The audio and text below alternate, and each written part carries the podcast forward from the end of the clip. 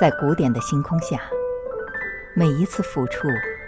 都牵引内心的乐章，每一次弹拨都挑动生命的韵律。午夜幻想曲，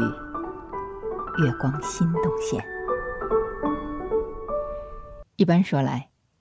我们总是听了音乐家的作品之后，才会对音乐家有所认识。可不知道为什么，对巴赫。我却是先入为主。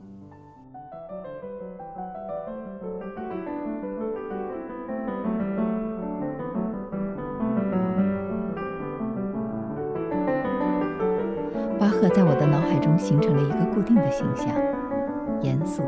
严谨、深不可测。所以在相当长的一段时间里，我对巴赫有敬而远之之感。直到有一天，在无意中。听到了巴赫的《耶稣五迷仰望的喜悦》，在我的心中，巴赫改变了，他变得可亲，不再遥远。听巴赫的音乐也成为了一件轻松愉悦的事情。或许这也正是当年巴赫所期待的。他的作品，不正是让我们从音乐走向生活的世界的最好的桥梁吗？坐在办公室里。常常为人为事所烦恼，耳边会突然响起巴赫的《哥德堡变奏曲》，于是，一切都安定下来，一切也都可以缓和下来。我可以想象着当年巴赫欢愉地弹奏着乐曲，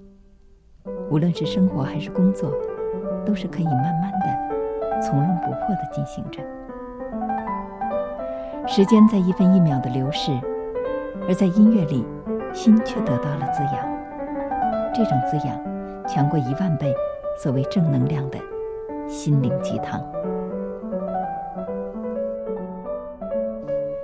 哥德堡变奏曲》是属于百听不厌的作品，它是由主题以及结尾对这个主题反复和根据这个主题而衍生出的三十段变奏所组成，全曲共三十二段，这其中蕴含着极为丰富的情感和巨大的精神力量。我选取了二十二个词汇，来描述他的精神力量，那就是安详、平静、满足、如歌、激动、平和、不安、沉思、崇高、静默、庄严、虔诚、赞美、愉快、祝福、欢乐、向往。闲适、幸福、超越、救赎、希望、憧憬等等，每一个变奏都可以用以上其中一个或一组词汇来概括音乐所传达出来的内在情感。《哥德堡变奏曲》属于大型变奏曲，篇幅比较长。从主题到全部三十首变奏，都采用了十八世纪上半叶变奏曲较为多见的一种二部曲式的单二段体，也就是主题和全部变奏都由两段组成，两段使用两个不同的调性，前一段以主调开始，结束时停留在属调上，然后以第二个调进入后一段，并在结尾处回到前一段的主调上。由于哥德堡变奏曲的形式比较单一，各变奏又都使用同一个主题，因此听起来你可以发现，每一段变奏音乐内部感觉不到什么强烈对比的效果。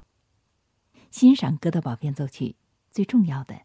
就是去感受在这种单一的形式中，乐曲主题所提供的单一素材在各个变奏段落中音乐的细节和调性上所发生的各种不同的变化。有人曾经打过一个形象的比喻，说可以把《哥德堡变奏曲》比作一棵大树，主题就好比这棵大树的树干，后面的三十首变奏都是在这个树干的基础上生长出来的形状各异的枝杈。每一只枝杈虽不相同，但是都基于树干，并从中汲取营养。而哥德堡变奏曲的主题是一首近似于萨拉班德舞曲的咏叹调，浓郁的法国式风格极富于装饰性，节奏舒缓，如歌的旋律平和而安详。后面的三十首变奏围绕着这个主题，在形式多样、调性的转换、节奏的变化和技巧的运用等各个方面，也都达到了极致的境界。